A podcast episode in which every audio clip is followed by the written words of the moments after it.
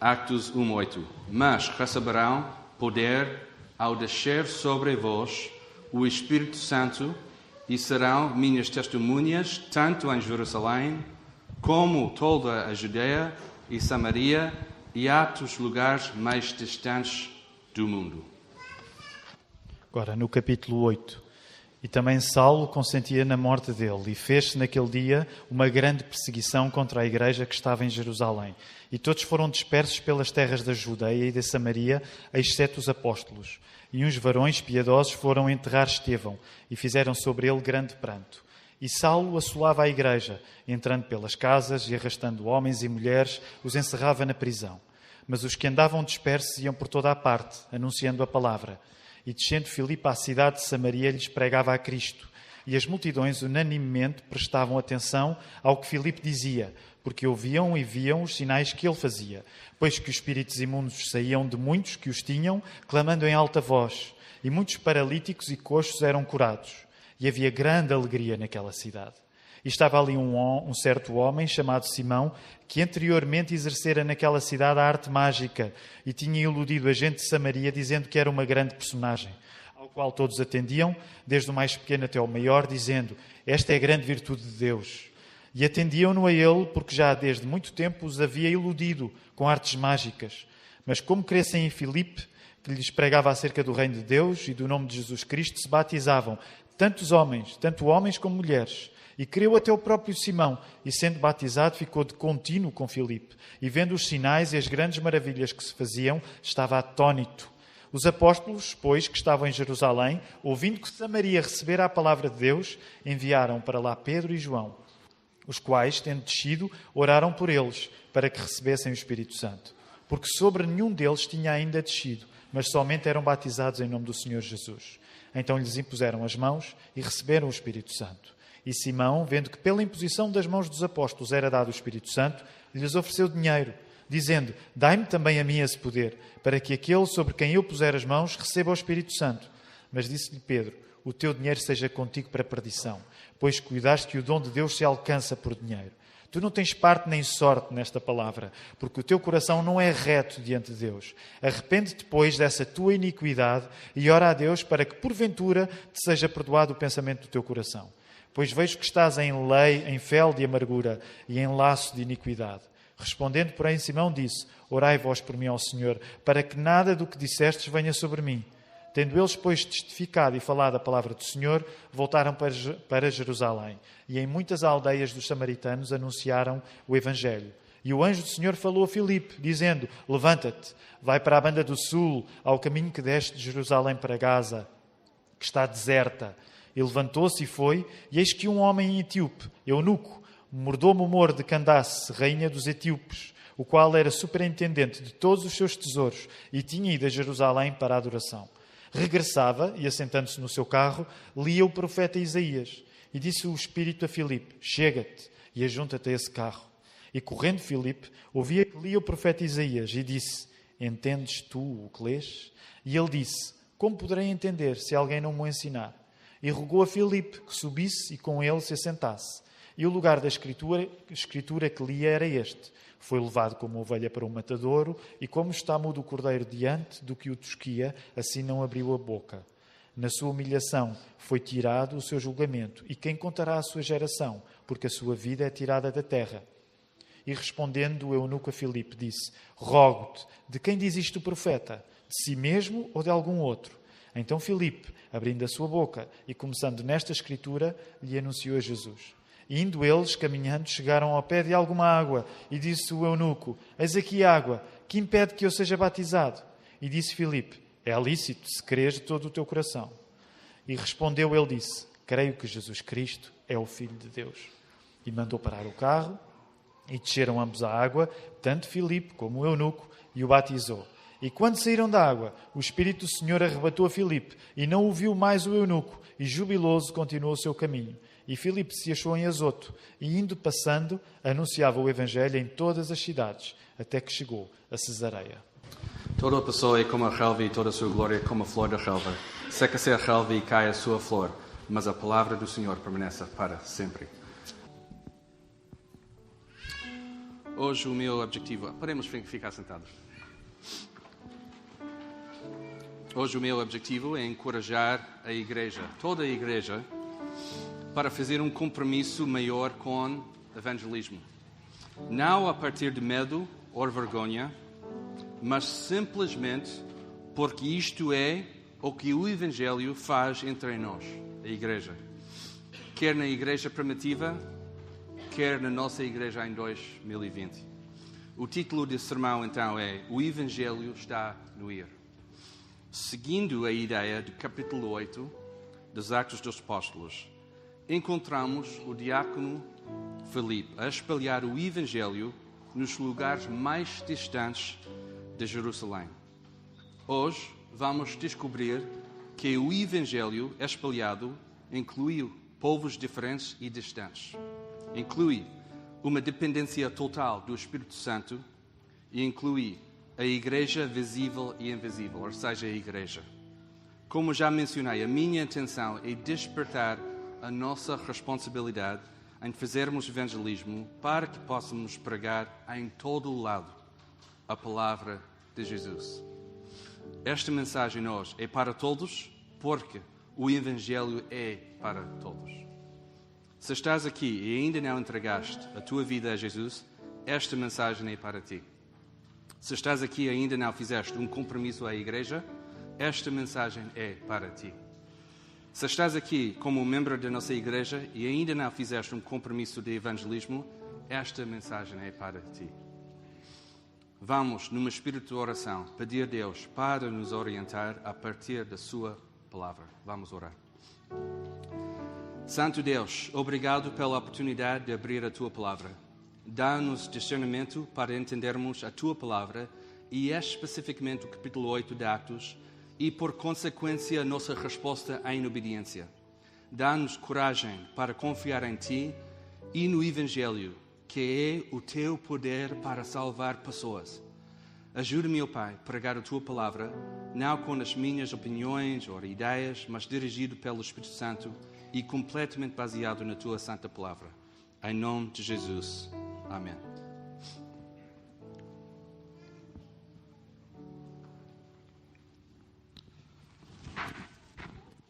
A ação no livro de Atos dos Apóstolos nunca para. Nunca para. É como se Atos fosse um filme de ação. Do primeiro, segundo até o final.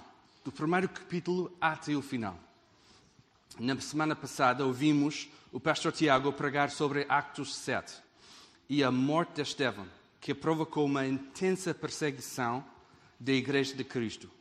No início do capítulo 8, temos um resumo que explica o que aconteceu. E quero ler mais uma vez esta, porque é o contexto importante para o resto do capítulo. O Tiago já leu, mas quero ler mais uma vez. Por isso, em capítulo 8, podem seguir comigo uh, os primeiros versículos. Saulo era dos que tinham aprovado a morte de Estevão. Nesse mesmo dia, teve início uma grande perseguição contra a igreja de Jerusalém. Não significa que aconteceu num dia só, mas a partir daquele dia, a partir da morte de Estevão, começou esta perseguição. Todos os crentes, menos os apóstolos, se espalharam pelas povoações da Judeia e da Samaria. Entretanto, alguns homens piedosos enterraram Estevão, Estevão e choraram muito por ele. Saulo, porém, queria acabar com a igreja. E quero ler estes versículos mais uma vez, especialmente aqui, porque queremos ter a noção como era, o que estava mesmo a acontecer. Saulo, porém, queria acabar com a igreja. Esta foi o tipo de pregação. pregação. Entra, entrava pelas casas, arrastava homens e mulheres e metia-os na cadeia. Atos 8, 1 a 3 capítulo 8, então, é exclusivamente dedicado a contar, depois desta primeira secção, a contar o que aconteceu a Filipe, um dos diáconos da igreja de Jerusalém. É mesmo incrível que no livro de Atos, o, o, o livro inteiro, temos um capítulo, 40 versículos, só dedicados a esta pessoa, ao Filipe. Este Filipe, nomeado como diácono em Actos 6, foi um homem, e esta vem de Actos 6, um homem de confiança, cheio do Espírito Santo e de sabedoria. Esta é uma barra alta para os diáconos da nossa igreja, não é? De confiança, cheio do Espírito Santo e de sabedoria. Depois, em Atos 21, este é fantástico. Atos 21, Felipe é a única pessoa na Bíblia, a única pessoa para ser chamado o evangelista. É a única pessoa. Neste capítulo, que é hoje, temos dois episódios fantásticos. Um que mostra fé verdadeira e outro que mostra uma fé falsa. E como já mencionar, o meu objetivo é convencer-vos para fazer um maior compromisso ao evangelismo esta manhã, a partir do exemplo de Filipe, que nós temos aqui no capítulo, e do avanço do Evangelho em Atos 8. Porque isto está a acontecer, o avanço do Evangelho além de Jerusalém. Por isso tenho três pontos principais e depois vou ter três uh, pontos de aplicação. Muito fácil, três de principais e depois três de aplicação. E depois, eu, eu quero dar uma boa notícia uh, antes de mesmo começar aqui. Há um vídeo depois da pregação, ok? E eu estava a falar com os meninos do primeiro banco e disse, olha, meninos, aguentem-se porque depois há um vídeo. E eles disseram, ah, que bom, de uma hora? E outra disse, de duas horas? E a terceira disse, de três horas? E eu disse, não, de cinco minutos. E, mas não é mesmo. Uh, ficaram felizes para entender isso. Por isso, meninos, aguentem-se, está bem? Há um vídeo depois, ok? Boa. O primeiro ponto, o evangelismo inclui povos diferentes e distantes. Povos diferentes e distantes. O primeiro episódio, e vou misturar os dois episódios aqui durante a pregação, ok? Por isso temos primeiro, o primeiro episódio, uh, Felipe, que chega a Samaria e depois começa a pregar aí e depois aquele caso curioso do, de Simão, e depois o segundo é aquela coisa que aconteceu com uh, a pessoa uh, da Etiópia. Okay? Por isso, primeiro, Filipe, depois da intensa perseguição, foi à capital da Samaria e onde pregava sobre o Messias. Esta foi a primeira resposta de Filipe. Depois de sair, por causa dos problemas em Jerusalém, Jerusalém a primeira reação de Filipe é pregar o Evangelho. Pregar o Evangelho. Antes de começar a falar sobre o que aconteceu com Filipe e o caso curioso, como já mencionei, de Simão, que é muito interessante, quero sublinhar duas coisas importantes a partir do primeiro ponto. O povo samaritano, que, que vai ficar o povo diferente neste caso, estava preparado para receber o Messias. Porquê? apesar de ficar um bocadinho mais distante de Jerusalém, o avanço do Evangelho até as terras da Samaria, neste momento, não significa que a salvação já estava a ser pregada oficialmente aos gentios. Isto vai acontecer em Atos com a conversão de Cornélios, e esta vai uh, daqui a, a algumas semanas.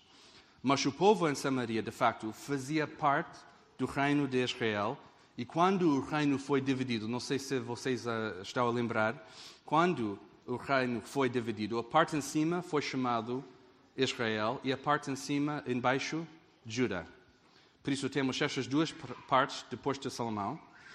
E por causa dos pecados e rebelião do povo, Deus deixou o reino cair em 786 a.C. E a terra foi invadida pelos assírios. E a coisa brilhante e terrível deste povo que invadiu e, e tomou conta desta parte de Israel. A coisa que, que é admirável, admirável, mas também terrível, é que os assírios tiraram pessoas de Samaria, ou de Israel, ou seja, de Israel, e depois eles colocaram outros povos aí. Depois, então, o que aconteceu foi uma grande mistura dos povos aí. Ok? E, e foi brilhante da parte dos assírios. Eles não queriam uh, colocar todos os seus povos aí foi impossível, porque eles tinham uma terra grande e por isso tiraram muitas pessoas e depois deixaram outras pessoas. Por isso ninguém estava lá para, para depois controlar a terra. E foi mais, mais fácil controlar a terra assim, com uma grande mistura dos povos. E por isso colocaram na sua terra pessoas dos outros lugares. E esta é mais importante. Por isso, durante os anos seguintes, o povo samaritano, o antigo povo de Israel, ainda é povo de Israel, mas era considerado pelos judeus, os judeus dos judeus, uma raça misturada, por causa desta grande mistura dos povos diferentes. Apesar de estar na linha de Israel.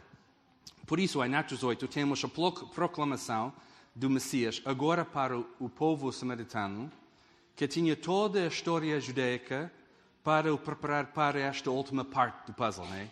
para ensinar quem Jesus é, quem o Messias, o Messias é. Temos de lembrar que foi o próprio Senhor Jesus que iniciou este ministério em João 4, com a mulher, mulher samaritana, e também no bom samaritano em Lucas 10. E, e também o Senhor Jesus iniciou este avanço do Evangelho que agora está a começar em Samaria, com Filipe. Em segundo lugar, temos o Evangelho que agora está a ser pregado para um povo distante, o funcionário da Etiópia. Por isso temos estes dois casos. Aqui no texto temos a história incrível quando Filipe encontra um alto funcionário da Etiópia e explica a Sagrada Escritura, esta vez com a parte que estava em falta, Jesus. O homem da Etiópia, importante no reino de Candace, rainha da Etiópia, era uma pessoa que estava a seguir Deus, mas obviamente não como um judeu. O texto diz que ele foi a Jerusalém para adorar Deus, mas não sabia entender a Escritura, não sabia entender o que estava a ler. A parte que estava em falta era exatamente o que Filipe pregava. Filipe diz, eh, diz a Escritura. Filipe, partindo daquela passagem da Escritura, anunciou-lhe a boa nova de Jesus. Aqui temos dois episódios onde o Evangelho chega aos povos diferentes. E neste caso, dois povos muito diferentes. E também distantes. Vamos continuar a ver este padrão no crescimento da igreja em Atos. E o que isso significa aqui? O Evangelho é para os judeus e para os não-judeus. E este era o plano de Deus desde o início. O Evangelho é para os portugueses e para os brasileiros. E americanos também graças a Deus. O Evangelho é para os povos diferentes e distantes. Estamos a ver em Atos o plano de Deus para a salvação de todos a acontecer. E por isso li Atos 1.8.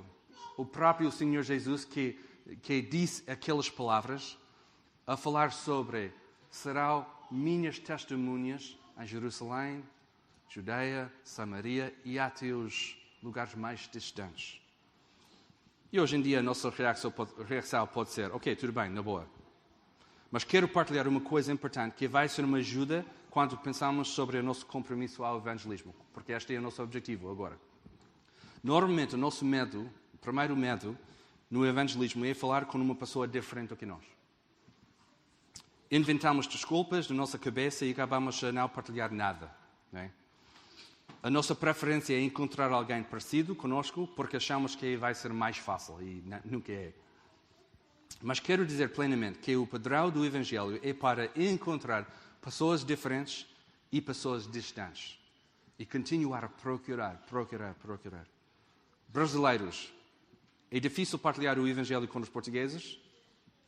Sim, claro que é. Mas olha, o povo português é muito diferente, hein? é?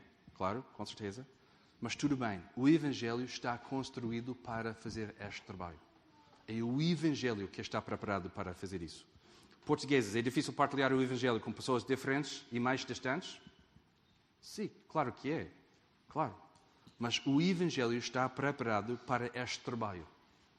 A nossa preocupação no evangelismo não é concentrar nas coisas diferentes ou distantes, mas, como o Felipe, a nossa preocupação deve ser um foco singular de pregar a boa nova de Jesus, pregar a boa nova acerca do reino de Deus e de Jesus Cristo.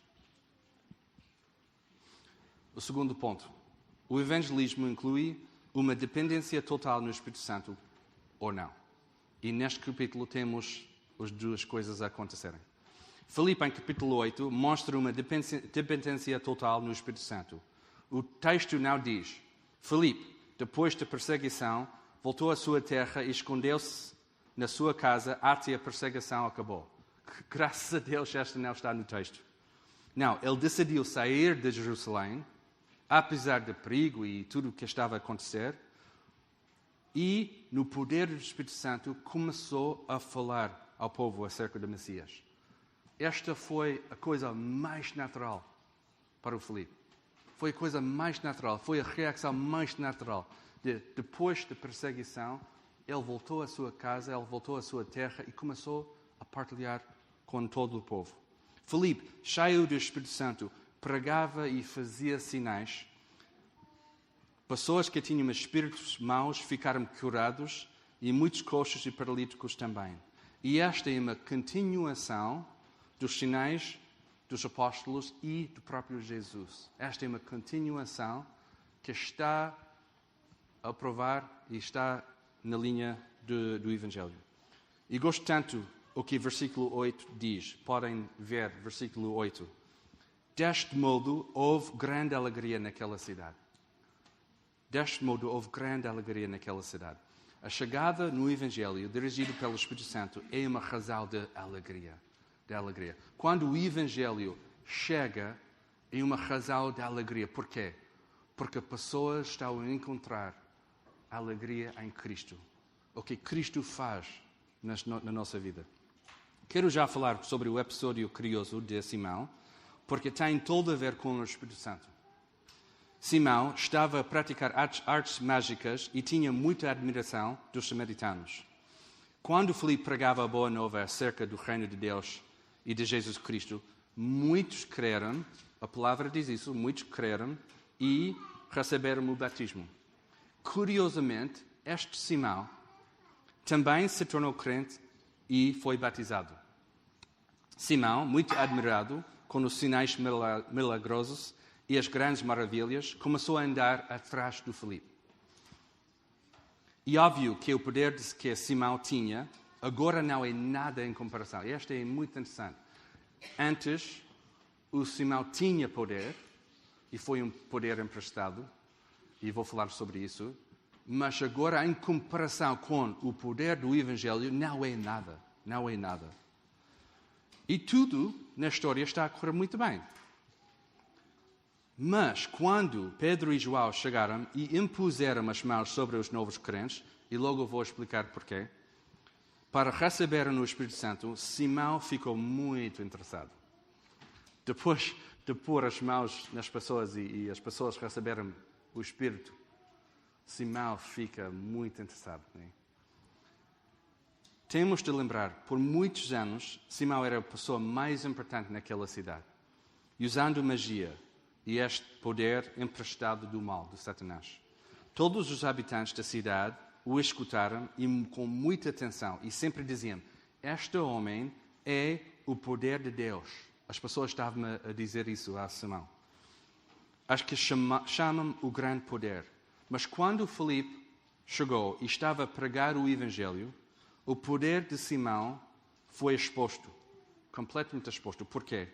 Porque o Evangelho é o poder de Deus para salvar, para salvação. E o poder de Simão era um poder falso, baseado em si próprio. E, obviamente, este poder emprestado de Satanás. Que no fim do dia é um poder de imitação. O que Simão estava a fazer é imitar este poder e usar este poder para o, o, o, o seu fim. E no caso de Simão, quando o poder de Deus chegou, o poder de Simão foi mesmo exposto como a fraude que era. Portanto, Simão está interessado em obter este poder, porque este, este homem é fascinado com poder. Ele quer obter o poder do Espírito Santo e oferece dinheiro aos apóstolos para ficar com este poder do Espírito Santo. Diz ele: Deem-me também a mim esse poder para que quando eu puser, impuser as minhas, as minhas mãos sobre alguém, essa pessoa receba o Espírito Santo. E como os portugueses dizem, que grande lata de pedir isso, né? Que grande lata. Simão, completamente fascinado com poder, mostra a sua fé verdadeira. O seu Deus é poder e a sua conversão não era real. Como posso dizer isso? Como posso dizer isso? Até muitos comentários dizem que é impossível saber isto. E hoje em dia, na nossa cultura, diz que não podemos julgar a salvação de ninguém. Não podemos julgar, não podemos fazer isso. Só Deus sabe, só Deus sabe. Mas atenção, não sou eu que vou avaliar a salvação de alguém, porque vou deixar o próprio Jesus fazer isto. Em Marcos 4, Jesus ensina que em salvação a semente cai em quatro campos diferentes. E aqui em Atos podemos afirmar com certeza, com certeza absoluta, que a semente na vida de Simão não está a crescer. Nada. Alguma coisa não está certa com Simão, porque imediatamente depois de sua conversão, ele está a tentar comprar o poder do Espírito Santo. E depois de ouvir as palavras fortes de Pedro, porque Pedro entra fortemente com ele, a reação de, de Simão não é pedir perdão, não é para dizer, ah, oh, desculpa, ah, como posso fazer? Ah, oh, desculpa, não sabia, ou ah, desculpa, o que, eu, o que eu posso fazer? Não, não, não.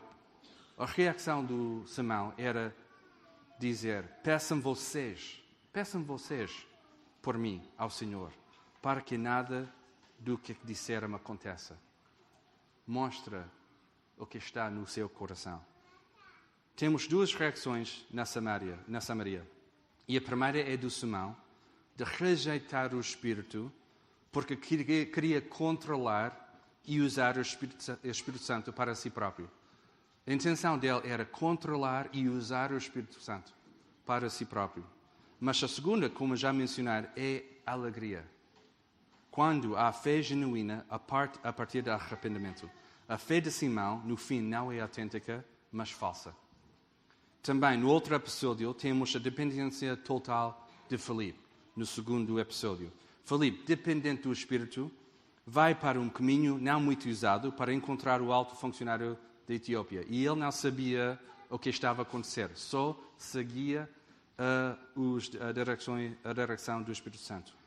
E este caminho entre Jerusalém e Gaza não era muito usado. E parece que o anjo está a enviar Felipe para o meio de nada. Era muito estranho. O anjo disse: Olha, Felipe, vai para este lado do caminho, porque o caminho não era usado. E por isso foi só o Espírito Santo que dirigiu Felipe para encontrar esta pessoa. Mas aqui temos um encontro incrível, dirigido pelo Espírito Santo. Gosto de chamar este episódio um encontro divino, porque sem a direção do Espírito Santo, não há nenhuma possibilidade de ver este encontro acontecer. Não há nenhuma possibilidade. No evangelismo, há uma dependência total no Espírito Santo ou não. No caso de Simão, ele não queria ser dependente, mas queria ser o dono do poder do Espírito Santo. Mas no caso de Filipe, a sua dependência foi usada por Deus para criar acontecimentos incríveis no evangelismo. Muitos receberam a fé em Samaria, uma coisa incrível, porque por muito tempo o povo samaritano era considerado diferente e até impuro. E o alto funcionário recebe a fé a partir daí. Temos a chegada do Evangelho ao povo da Etiópia, que é mesmo incrível, porque o Evangelho está a ser lançado para todo o mundo.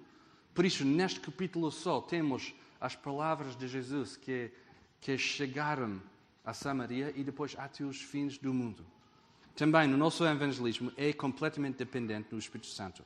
Não salvamos ninguém e não é possível manipular qualquer situação para forçar a salvação a acontecer. Tal como o Felipe fez, a nossa responsabilidade é pregar a boa nova de Jesus Cristo. Mais nada. E quando estamos dependentes do Espírito no nosso evangelismo, Deus faz o que Deus faz coisas extraordinárias. Não estou a dizer que vamos curar pessoas ou expulsar demónios. Tenho uma opinião sobre estas coisas e se alguém quiser falar comigo depois de, do culto, posso uh, partilhar. Mas quero dizer, a nossa dependência do Espírito Santo é essencial porque estamos a glorificar Deus quando afirmamos e confessamos Deus, só Tu és capaz de salvar, salvar alguém. Usa-me para a Tua glória no evangelismo. Terceiro ponto. O evangelismo inclui a igreja visível e invisível, ou seja, a igreja.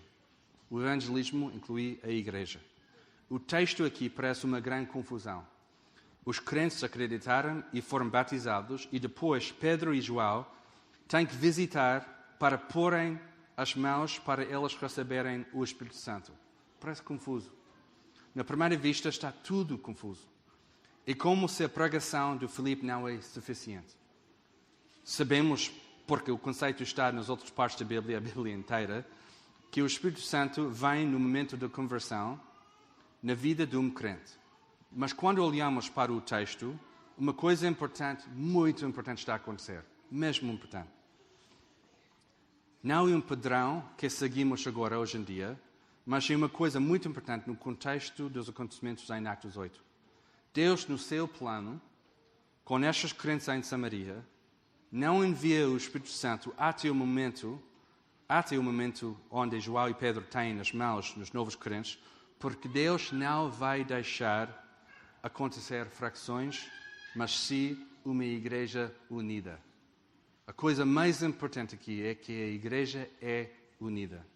O atraso do Espírito Santo é apenas uma confirmação da igreja, não só em Jerusalém, mas agora em Samaria.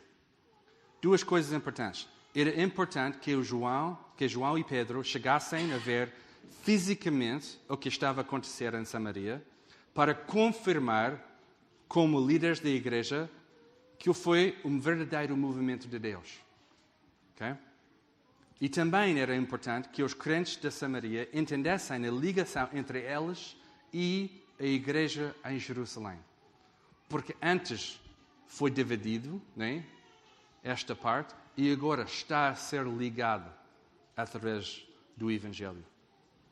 Ou seja, o que estava a acontecer em Samaria serviu para ser uma ponte de continuação do movimento do Evangelho, assim cumprindo as palavras de Jesus em Atos 1.8. O evangelismo de Filipe ligou-se o movimento do Evangelho em duas partes distintas. A igreja visível, a igreja visível é físico, carne e osso. E a igreja invisível, a igreja de todos os tempos. Nestas duas partes, nunca, nunca, nunca era a intenção de as separar, mas a igreja visível confirma a igreja invisível e a igreja invisível confirma a igreja visível.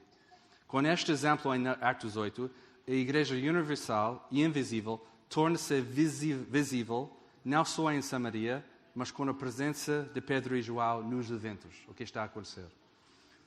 E o nosso evangelismo deve incluir estas duas coisas também. Estou triste, mesmo triste, quando evangelismo é feito e não tem nenhuma ligação com a igreja local que não, que não tem nenhuma igreja, eh, ligação com a igreja visível. Nunca deve acontecer assim. Nunca. Evangelismo sempre tem como seu fim a igreja. A igreja. Se alguém receber Cristo, Cristo e o coração é mesmo mudado pelo Espírito Santo, o lugar mais importante para ficar é a igreja, o corpo de Cristo. Não é possível pensar sobre um cenário onde um crente não está completamente ligado com a igreja, o corpo de Cristo. Não é possível imaginar esta situação. Estou triste também quando o evangelismo é tão radicalizado e focado numa linha ou perspectiva e não se liga com a Igreja Universal de todos os tempos. Alguns anos atrás, falei com duas pessoas depois do culto que diziam que o nosso evangelismo não era nada grande ou nada certo porque não usamos a versão King James Version. Eu disse, este é tão focado numa linha que não tem nada a ver com toda a história da igreja, o que está a acontecer na tradução da Bíblia, nada assim. Mas esta ideia de rejeitar todos os outros por causa de uma opinião ou qualquer outra coisa, também rejeita a igreja invisível, a igreja universal. A nossa tendência humana é promover um evangelismo que é assim, que cai nos dois extremos. Ou pior, não fazer evangelismo. Cair em dois extremos, ou simplesmente não fazer, que é, na minha opinião, pior. Mas aqui em Atos 8 temos o apelo de fazer evangelismo, evangelismo que inclui a igreja. Ponto final. Ponto final. Visível e invisível. Para terminar, quero partilhar apenas três pontos de aplicação e depois partilhar um vídeo convosco para vos encorajar a fazer mais evangelismo. Porque este é o nosso objetivo. A partir da palavra, a partir do evangelismo, não de medo ou vergonha, ter um maior compromisso com o evangelismo na nossa igreja. Primeiro ponto. O evangel- o evangelho é para todos e por isso evangelizamos todas as pessoas. Ok? Primeiro ponto. O evangelho é para todos e por isso evangelizamos todas as pessoas. Temos de pedir a Deus para criar em nós e nesta igreja um desejo de partilhar o Evangelho. Não apenas com pessoas como nós, mas também com pessoas diferentes e com pessoas mais distantes do que nós. Estou a falar de pessoas diferentes, raça, religião, preferência, cor da pele, e pessoas mais distantes em termos de socioeconómica, económica, educação, profissão, ou até terras mais distantes também.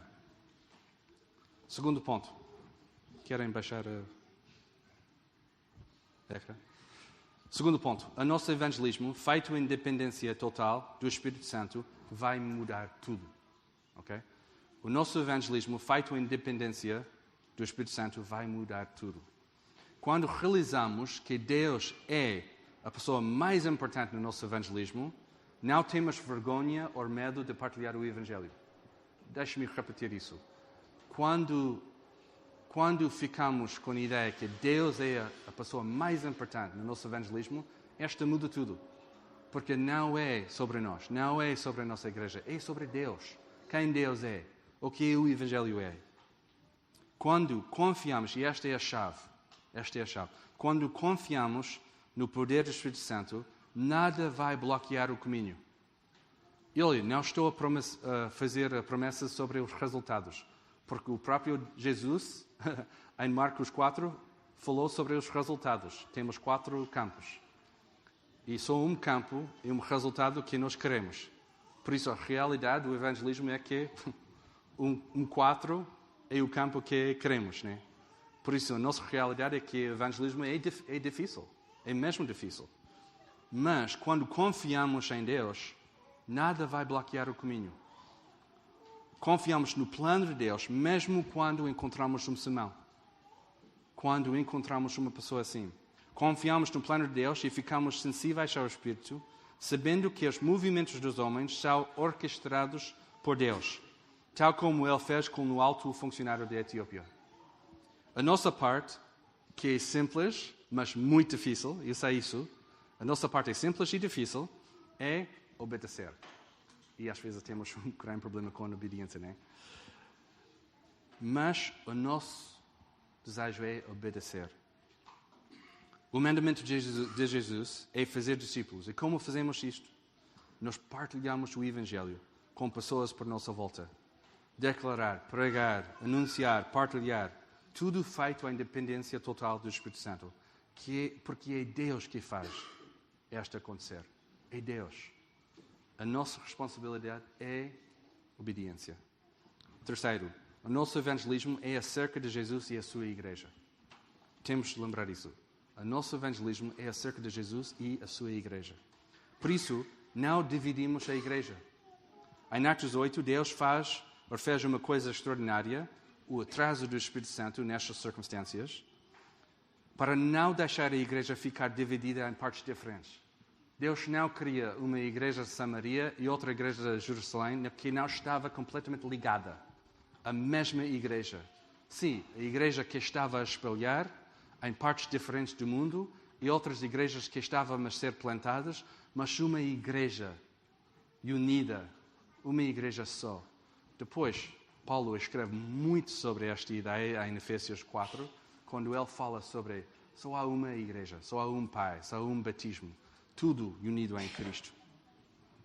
Por isso, queremos também, hoje em dia, lembrar a importância da igreja no nosso evangelismo. Acho que posso dizer sem problema: evangelismo sem a igreja não é evangelismo. Posso dizer isso sem problema. Ou também posso dizer, sem problema, que a igreja sem evangelismo não é a igreja. Infelizmente, às, nossas, às vezes, a nossa tendência é cair em extremos, como eu já disse. Fazer evangelismo fora do contexto da igreja, ou achar que o evangelismo acontece naturalmente dentro da igreja, sem a nossa participação. Mas o evangelismo, desde o início, era a proclamação de Jesus Cristo fora e dentro. as duas coisas, em conformidade com a Igreja de Cristo. No nosso evangelismo, queremos pregar Jesus e a sua Igreja. Um compromisso maior no evangelismo significa a maior compromisso à Igreja.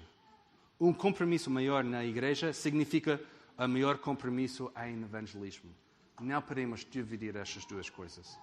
A nossa participação na Igreja significa que queremos levar o Evangelho a todas as pessoas. E o nosso desejo de pregar a palavra significa que estamos ligados à Igreja.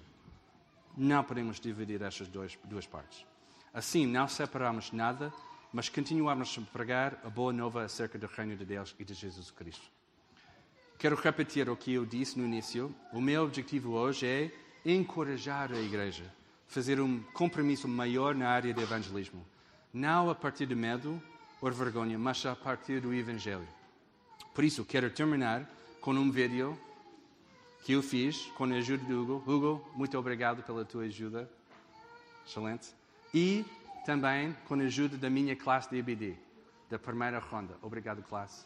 Uh, foi mesmo bom. Uh, a nossa ronda agora, a segunda ronda, este ano, ou seja, este ano estamos a estudar o Evangelho e Evangelismo. E por isso pedi a minha classe para participar neste projeto e fazer este vídeo comigo. Por isso, este vídeo pode ser uma grande ajuda para fortalecer o nosso evangelismo. Porque não quero apenas pregar aqui sobre o evangelismo a partir deste capítulo 8 em Atos, mas quero deixar também uma ajuda para toda a igreja. Okay? Por isso, pode partilhar o vídeo, convidar alguém para ver o vídeo contigo, para falar sobre o Evangelho, pode ser uma grande ajuda. O vídeo está na conta do YouTube da nossa igreja e está pronta agora para ser usado. Por isso, vamos ver o vídeo e depois vamos uh, uh, depois iniciar o nosso tempo de sair do Senhor. Obrigado. Olá, bem-vindos ao Lapa Project. Sou o Mark, um dos pastores da Igreja de Lapa, e estamos a fazer este projeto para partilhar algumas ideias convosco. Neste episódio, vamos falar sobre o Evangelho, o que é e como é que este Evangelho muda as nossas vidas. O Evangelho é a obra de Cristo do começo ao fim. O Evangelho é a nossa única esperança na vida e na morte. O Evangelho é aquilo que Jesus fez por nós. A obra completa de Cristo é aquilo que me motiva a levantar e, e a caminhar. É o plano de Deus para a salvação de toda a humanidade. A mensagem de Deus, palavra de Deus, todo o plano nos resta para a salvação. O Evangelho é a história do mundo. É saber que temos um Deus Criador que não só nos criou, mas apesar de temos pecado, nos fez um plano de salvação. É saber que Ele nos enviou o Seu Filho, que em todo o seu poder e glória encarnou em um ser humano frágil como nós. O Evangelho. O Evangelho é a boa nova. O Evangelho não vivemos, o Evangelho não fazemos, o Evangelho simplesmente recebemos, porque é a obra de Cristo. A sua morte, a sua ressurreição, o seu sacrifício vigário, vicário por cada um de nós que cremos nele. A obra de Cristo nos leva à esperança de Cristo. Isso também é a boa nova do Evangelho. Não é um manual de como se viver, mas sim o que me fala o que Cristo é, o que Cristo fez e fará. Jesus veio, encarnou, foi tentado e morreu inocentemente na cruz para levar esse castigo que o pecado nos deu por nós. E ressuscitou, vencendo a morte. O que é que isso fez? Isso trouxe-nos uma nova vida com Cristo e fez com que nós pudéssemos estar de volta com Deus. E deu-nos a oportunidade de podermos glorificar a Deus e amá-lo, quer aqui, quer na vida eterna que virá. Porque se antes estávamos separados por causa dos nossos pecados, agora através de Jesus, através da sua obra, podemos ser reconciliados com Deus. Através da morte, através da sua ressurreição, receber um novo coração transformado por Deus. E por isso existe esperança de termos uma vida completa junto de Deus, um, junto da sua família. O Evangelho é tudo. O Evangelho é o que nos sustenta, é a graça de Deus, é o poder de Jesus Cristo em nossas vidas. E pregar o Evangelho para que chegue a todo lado, que esse é que é o verdadeiro motivo e o mandamento que Jesus assim determinou. Isto é o Evangelho. Cristo, por nós, entregou a sua vida para que todo aquele que nele crê não pereça, mas tenha vida eterna. O Evangelho, do começo ao fim, é a obra de Cristo.